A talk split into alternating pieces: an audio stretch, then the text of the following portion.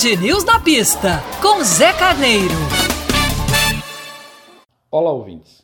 O Grande Prêmio de Mônaco foi tudo aquilo que se esperava da mais famosa prova de Fórmula 1. Teve o imponderável presente em duas ocasiões que determinaram o destino da prova.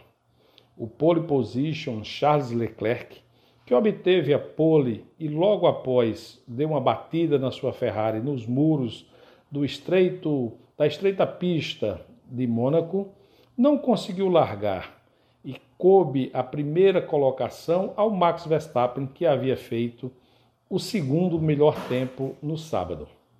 Com a largada impecável, ele conseguiu deter o ímpeto do Valtteri Bottas, que largava em terceiro, tendo feito uma das suas melhores largadas, e conseguiu manter-se à frente, sem maiores problemas, porque o Bottas não conseguia ou não queria naquele instante ameaçar a posição de Verstappen.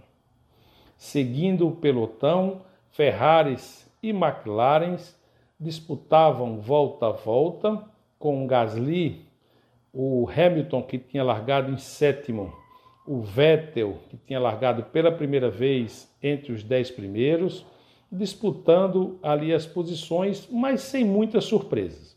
A grande surpresa aconteceu na troca de pneus do Bottas, a porca dianteira eh, direita não saiu da roda de forma alguma. Foram várias tentativas e não restou outra alternativa à equipe a não ser retirar o carro de botas. Assim, a vitória seguiu tranquila para o Verstappen, que além de assumir a liderança do campeonato mundial pela primeira vez, a Red Bull também assumiu a liderança por equipes.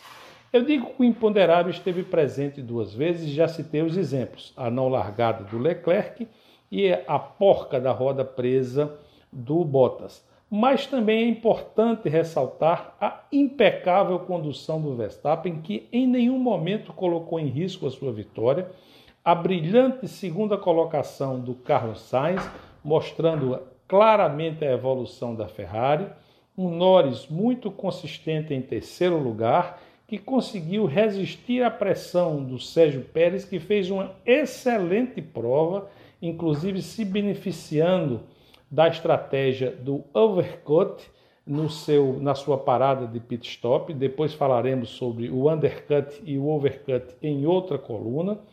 E assim podemos ter um pódio inédito, um pódio muito comemorado e a mudança do panorama na Fórmula 1. Agora o líder é Verstappen e a equipe líder é a Red Bull.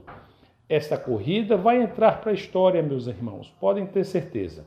Fiquem atentos, não deixem de sintonizar a Band News FM Manaíra e você vai ficar sabendo muito mais sobre o mundo da Fórmula 1 aqui na coluna Na Pista com Zé. Na próxima coluna vamos falar de undercut e undercut, overcut e undercut a estratégia de pneus que determinou que o Hamilton ficasse apenas em sétimo lugar nessa prova. Um grande abraço, até a próxima.